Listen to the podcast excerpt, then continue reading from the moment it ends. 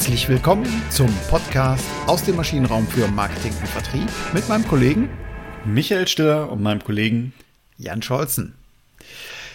Ja, wir können nicht die Finger davon lassen von diesem Konsumentenverhalten oder von der Werbe, nicht Werbepsychologie, sondern Wirtschaftspsychologie. So heißt es. Äh, ja, das ist der große Rahmen auf das jeden Fall. Der ganz genau. große Rahmen. Aber es ist ja auch im Kern unseres täglichen Tuns. Ganz genau, gerade wenn es um das Thema Shoppen im Internet geht.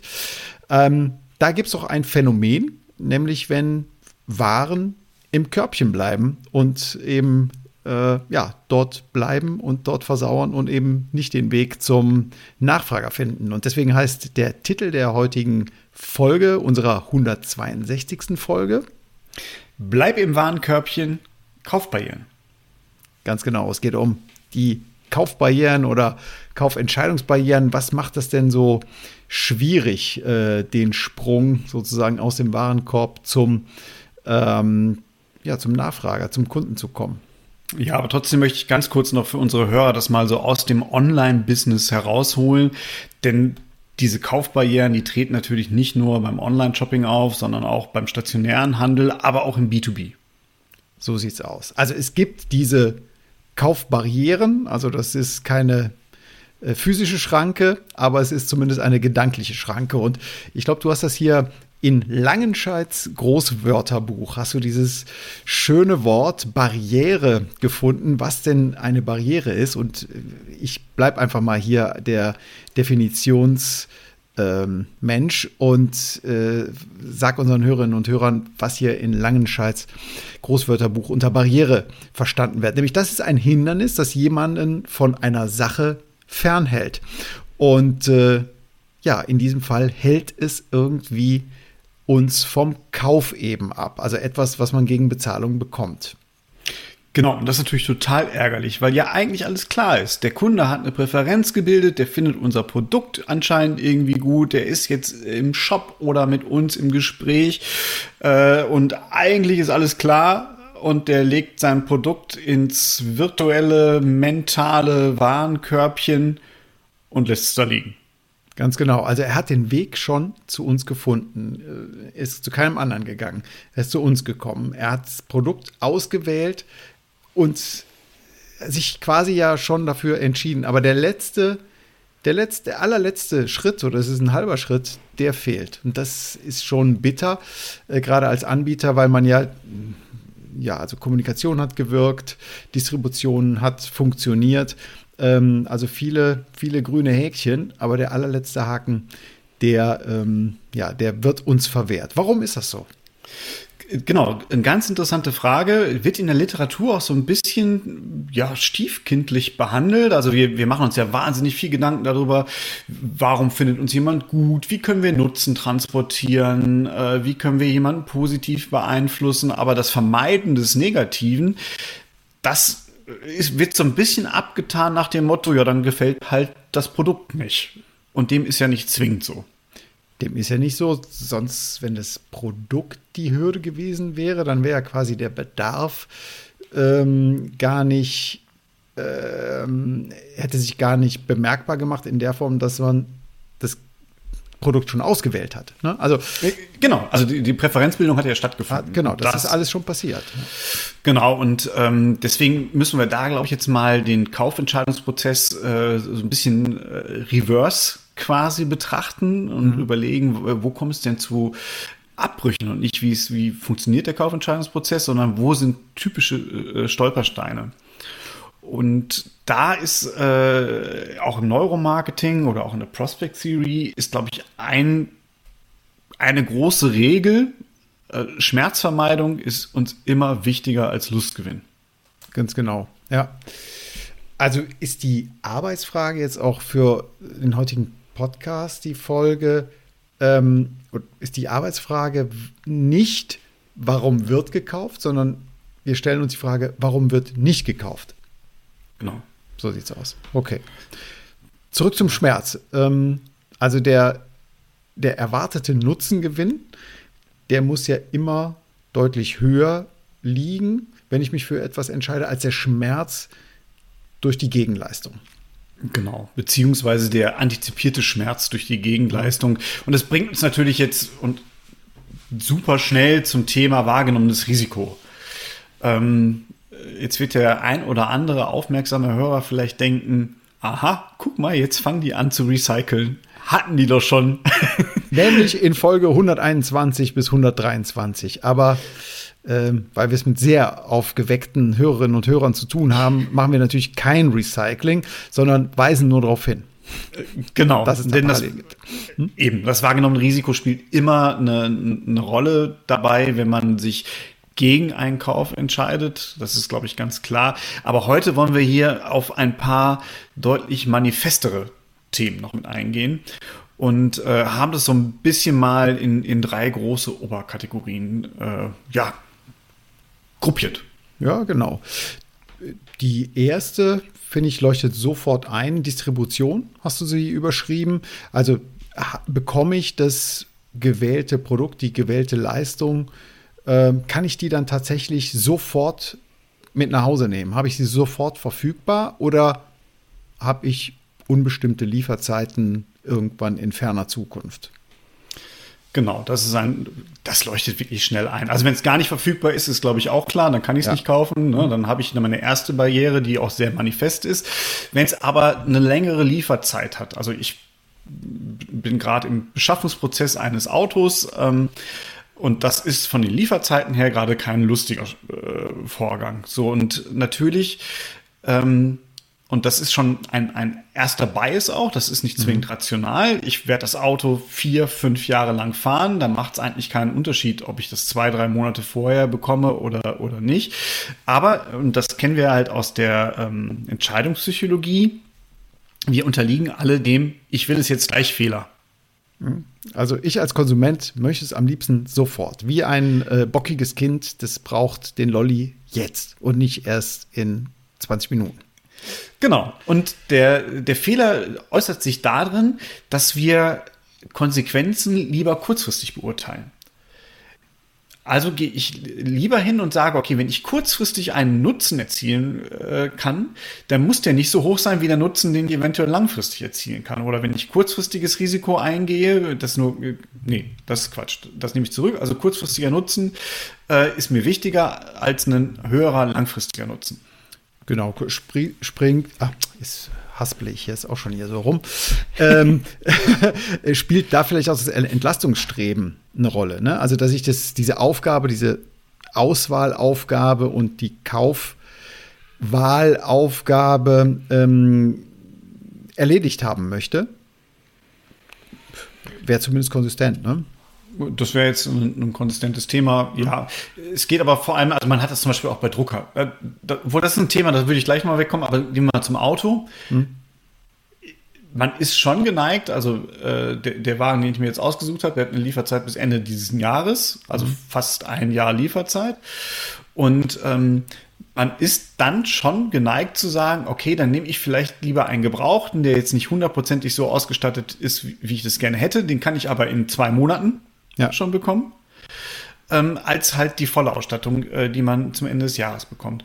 Und das liegt vor allem daran, weil ich dann sage, naja, ich habe dann kurzfristig wenigstens irgendwas, auch wenn der langfristige Nutzen von meiner Parade-Konfiguration mir eigentlich mehr wert wäre. Okay.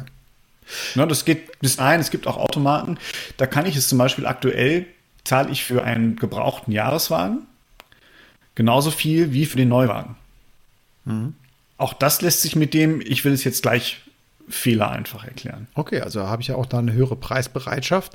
Ähm, was heißt das für mich als Marketier? Also ich muss mir entweder Gedanken darüber machen, dass ich verfügbar bin, oder ich ja. muss mir Alternativen überlegen, was ich dem jetzt ungeduldigen Käufer, um ihn mal so zu nennen, ihm als Alternative anbieten kann. Genau, das können Alternativen sein, das können äh, Häppchen sein, indem ich äh, bestimmte Produktnutzen vielleicht schon vorziehen kann. Beim Auto ist es natürlich schwierig, ne? Sie Erst die Reifen. das Chassis haben. Mhm. Ja, genau, die Reifen können wir schon, die, die, Winterreifen können wir Ihnen schon mal liefern für den Sommer. Ähm, das macht da keinen Sinn, aber natürlich kann ich mir auch da eine, eine Strecke überlegen, die halt einen, äh, wir geben Ihnen den Wagen schon mal für ein langes Wochenende, äh, wenn Sie mal irgendwo verreisen möchten, als Mietwagen oder solche Sachen. Könnte man jetzt schon machen um halt eine Kaufentscheidungsbarriere oder eine Kaufbarriere zu vermeiden. Okay, super. Das wäre so der erste, ähm, der erste Teil von diesen dreien. Preis ist äh, sicherlich auch nochmal ein ganz interessantes Thema, haben wir auch schon in einigen Folgen ähm, in unterschiedlichen ähm, Dingen behandelt. Aber der Preis, äh, hier spielt weniger der Preis die Rolle, sondern vielmehr das Mental Accounting. Das stimmt. Doch bevor du darauf eingehst, würde ich noch einmal zurückspringen wollen zur Distribution. Ähm, Gebindegrößen. Auch das ist natürlich nochmal ein, ein Thema, womit ich mir auch leicht eine Kaufentscheidungsbarriere reinholen kann. Wenn ich es zu groß mache, oder was meinst du? Wenn ich es zum Beispiel zu groß mache, ja. ja okay. Also mhm. gerade heutzutage kann es sein, dass ich äh, auf, auf Nachhaltigkeitsgründen, wo ich weiß, okay, ich kann das nicht ähm, entsprechend nutzen, dieses Gebinde oder das müsste ja. über einen ganz langen Zeitraum sein, dann will ich das vielleicht gar nicht erst kaufen oder ähm, vielleicht ist mir auch der Gesamtpreis, also ich weiß sogar eventuell, ich brauche dieses Gebinde, werde ich in den nächsten zwei Jahren aufbrauchen. Mhm. Habe aber dann das Thema, dass ich für dieses Gebinde einen Einmalpreis zahlen muss, der dann halt auch wiederum, ich will es jetzt gleich, mich in anderen Handlungsfeldern beeinträchtigen würde. Ah, also okay. Also auch da muss ja. man genau überlegen, können wir richtige Gebindegrößen für unsere Nutzer ähm, anbieten. Okay. Wollte ich nicht unterschlagen, diesen, diesen Punkt. Da er aber so schön mit dem Preis zusammenhängt, ja, äh, kommen wir jetzt zum Mental Accounting. Ganz genau. Ähm, du hast dieses schöne ähm, Beispiel, was wir seinerzeit bei Professor von Nietzsche ähm, Entscheidungstheorie äh, gehört haben in unserem Studium.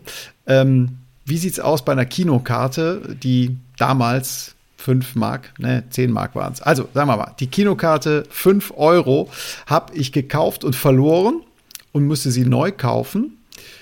Oder habe ich 5 Euro verloren und muss die Karte neu kaufen? Oder mu muss mir dann eine Karte kaufen? Mit, muss, dann eine Karte? muss mir Geld leihen oder was auch immer. Oder zum genau. Bankautomaten gehen. Ist ein Unterschied, ne? weil einmal habe ich das, habe ich den Wert der Kinokarte auf, äh, da habe ich die Kinokarte verloren also da habe ich das Mental Accounting auf der Kinokarte oder komplett losgelöst. Ich habe halt 5 Euro verloren. Kann mir keine Zigaretten, kein Bier, keine Fritten mehr kaufen. Genau, ist ein äh, Experiment von Tversky Kahlmann, die es mhm. durchgeführt mhm. haben. Und äh, klar, du hast es gerade schon angedeutet. Ähm, die Kinokarte wird deutlich häufiger gekauft, wenn vorher die 5 Euro verloren worden sind. Die zweite Kinokarte äh, quasi als Ersatz für meine verlorene wird deutlich seltener gekauft. Mhm. Was eigentlich nicht sein dürfte, weil das Event ist das gleiche. Ich habe 5 Euro verloren äh, und ich will ins Kino gehen. Also die Vermögensposition, um es mal in diesem verschwurbelten BWLer-Deutsch äh, zu formulieren, ist dieselbe. Aber weil ich eben die Kinokarte ja schon einmal bezahlt habe, tut mir das viel mehr weh. Warum ist? Weil es eben verbunden ist mit der Kinokarte, wenn ich sie verloren habe und äh, ja, verzichte dann und schaue mir Fernsehen an an dem Abend. Genau, und Mental Accounting deswegen, weil ich halt diese 5 Euro verlorene Karte nochmal zuaddiert zu diesen 5 Euro, die ich nochmal ausgeben muss. Und dann mhm. kostet mich die Kinokarte in dem Fall im Mental Accounting 10 Euro. Ganz genau für mich als Marketeer heißt das, ich sollte dieses Mental Accounting eben nicht fördern, sondern eher vermeiden, ähm, sodass ich unabhängige Ereignisse oder unabhängige ähm, Teilprodukte äh, auswählen kann. Ne? Genau. Du hast ein wunderbares Beispiel auch gefunden. Äh, ja, also äh, kommt mir jetzt so langsam wird wieder gereist, ja, auch beruflich.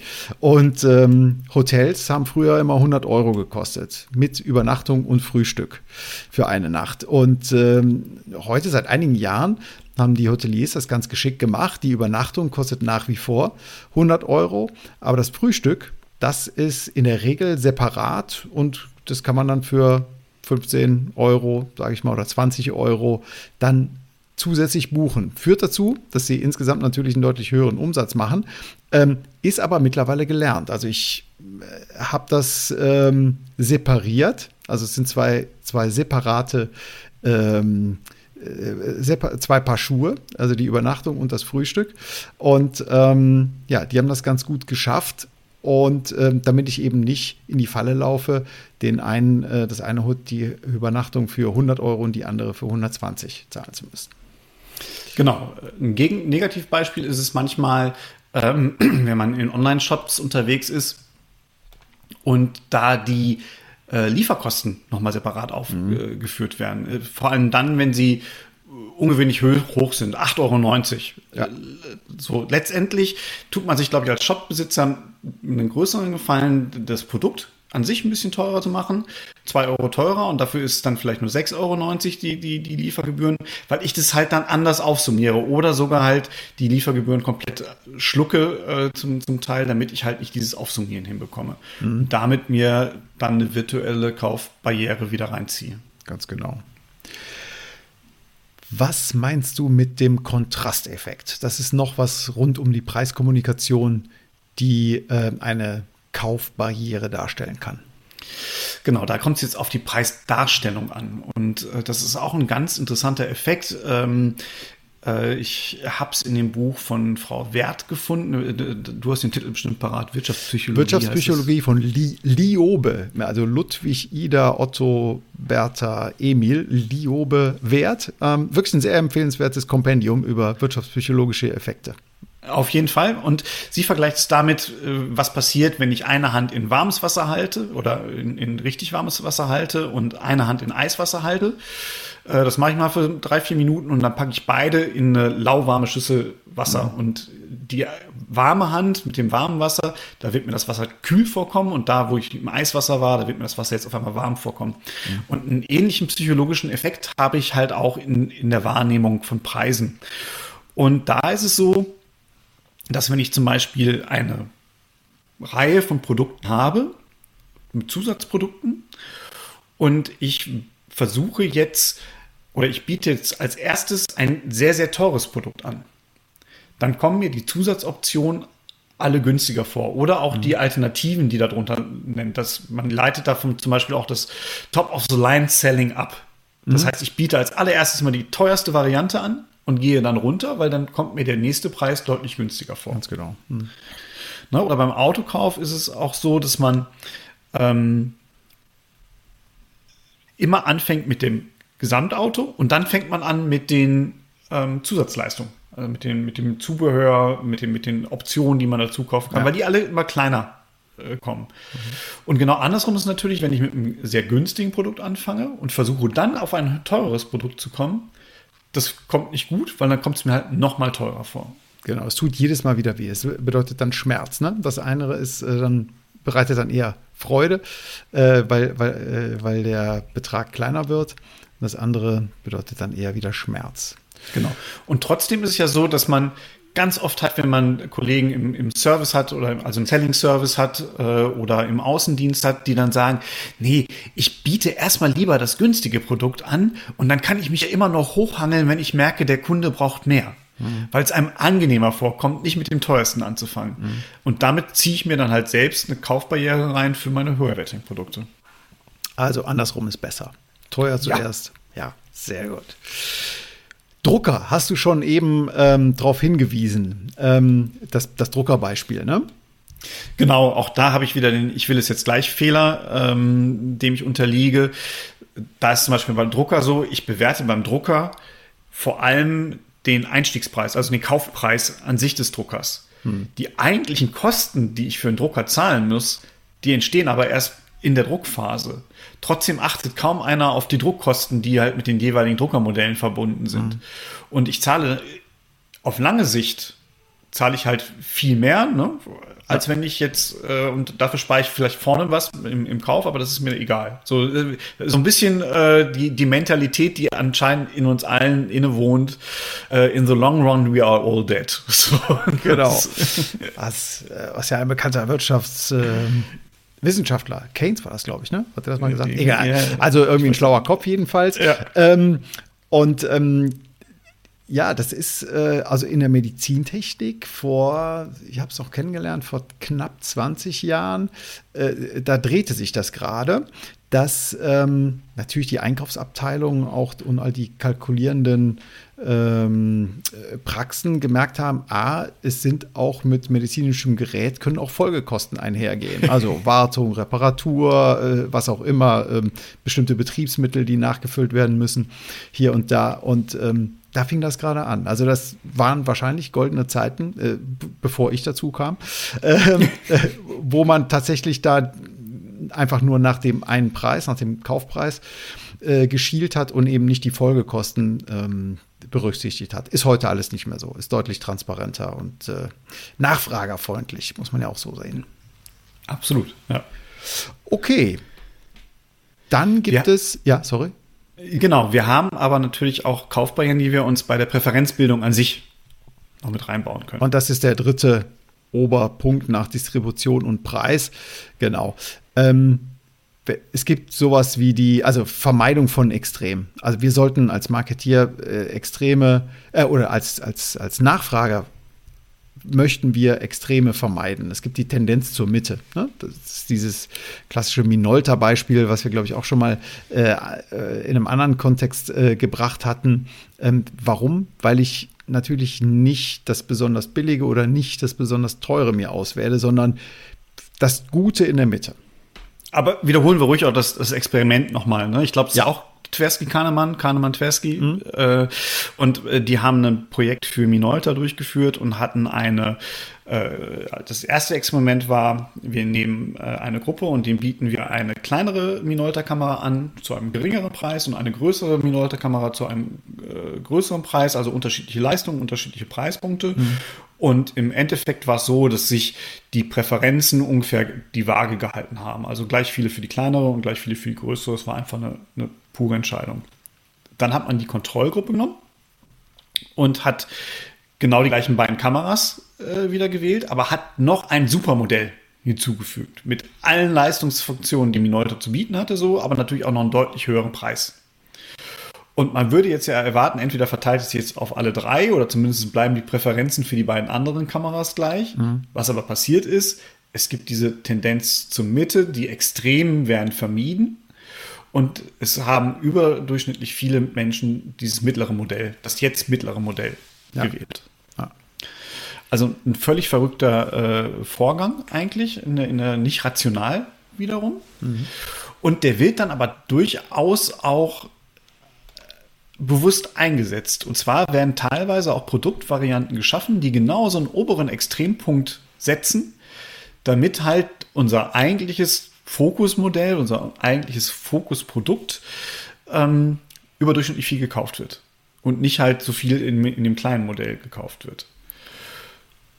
Heißt für mich als Marketier, ich sollte diese Tendenz zur Mitte, Tendenz zur Mitte berücksichtigen, damit keine Barriere entsteht, ähm, sondern eher ist der Klick oder der Kauf, der Handschlag äh, dem Nachfrager leicht gemacht wird. Genau, ich, ich, an dem Stelle muss ich einfach wissen, ich kann es sowohl mhm. positiv einsetzen, weil ich vielleicht diese Barriere sogar haben will, ein Produkt schaffe, äh, was ich gar nicht unbedingt verkaufen will. Ähm, es kann aber auch passieren, wenn das mein Fokusprodukt ist, dann ist doof. Ja. Gut, dann gibt es natürlich noch sowas wie das Prinzip der sozialen Bewährtheit. Also das, was alle machen oder die Mehrheit macht, das kann so falsch nicht sein.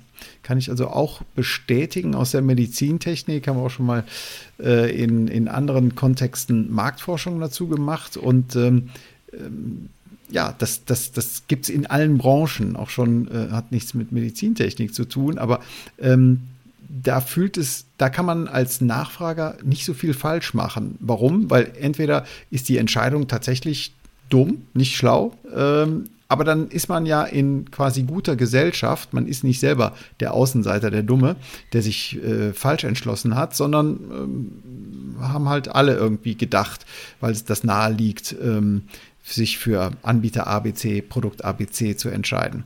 Ja.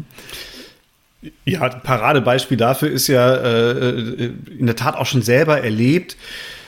in der Postfiliale, zwei Schalter waren offen. An einem Schalter standen ungefähr 15 Leute, an dem anderen Schalter standen zwei Leute. Ich habe mich natürlich dann auch an dem 15 äh, mhm. Leute Schlange einmal angestellt und habe dann irgendwann gefragt, was ist denn eigentlich mit dem anderen Schalter? Und es stellte sich heraus, der macht genau das Gleiche. Mhm. Stellten sich ja nur alle da an, wo ja. alle anderen auch standen, weil ja. man gedacht hat, kann ja so falsch nicht sein. Irgendwas wird ja, äh, genau. muss ja dran sein.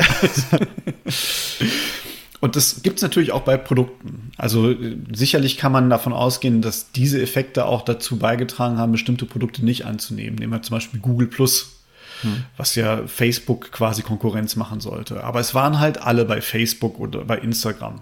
Hm. Und Google Plus hatte schon Funktionen, wo ich sagen würde, ich fand die besser als Facebook. Trotzdem wurde es nicht angenommen. Oder ich habe noch ein anderes Beispiel gefunden. Sega die ganz alten Konsole, Kon äh, ja, die ganz alten Zocker kennen es vielleicht noch von uns, äh, Spielekonsolen. Und die haben irgendwann die Dreamcast rausgebracht. Es war schon ein Nischenprodukt, technologisch mindestens genauso weit wie die PlayStation oder die Xbox damals. Und trotzdem, weil alle anderen PlayStation oder Xbox hatten, war das quasi auch Einführung der Dreamcast, war auch der Untergang von Sega. Okay. Warum? Also, weil alle anderen sich schon entschieden hatten, ja? Genau. Mhm. Und man ist eher der Masse gefolgt, wenn alle anders haben. Da spielen natürlich auch so ein bisschen noch Netzeffekte rein. Ne? Ich kann halt mit meinen Kumpels nur spielen, wenn die halt, wenn ich auf dem gleichen System bin. Lock-in-Effekt. Ja, ja, spielt da auch noch eine Rolle. Eine Rolle gespielt, ja. Mhm. Ja, und ein ganz wichtiges Thema ähm, ist sicherlich auch noch das Streben nach Konsistenz. Da haben wir jetzt auch schon ganz oft hier im Maschinenraum gehabt kann aber auch eine Kaufentscheidungsbarriere werden. Mhm. Genau. Also wenn man inkonsistent wird, ne, vom Angebot. Wenn man inkonsistent wird, eben ja. genau dann, wenn bestimmte Dinge nicht mehr ein schlüssiges Bild ergeben. Mhm. Ein schönes Beispiel habe ich gefunden, äh, ist der, wer, wer, ihn noch kennt, der DeLorean DMC 12. Nee, also jetzt hast du mich verloren. Jetzt hast du mich endgültig abgehängt, Micha.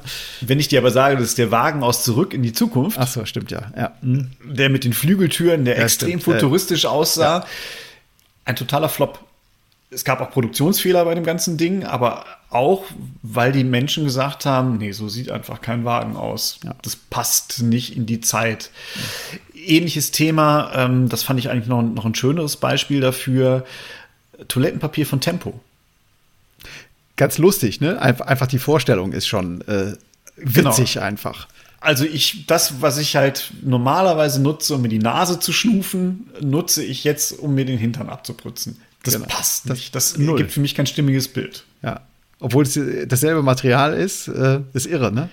Ja, also die Produktion ist sehr nah, ja, ne? Das, ja. die, das, der gleiche Rohstoff.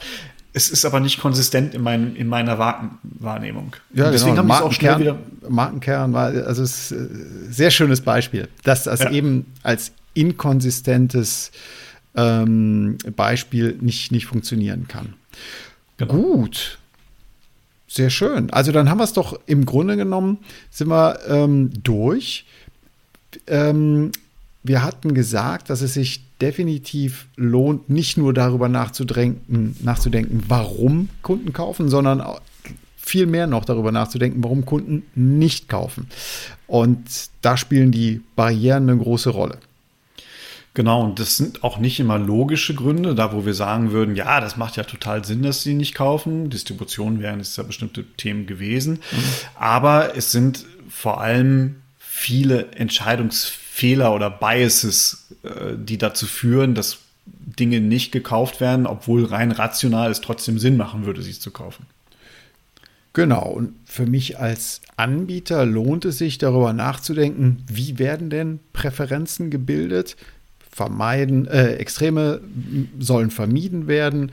Äh, das Prinzip der sozialen Bewährtheit ist da, muss ich anerkennen.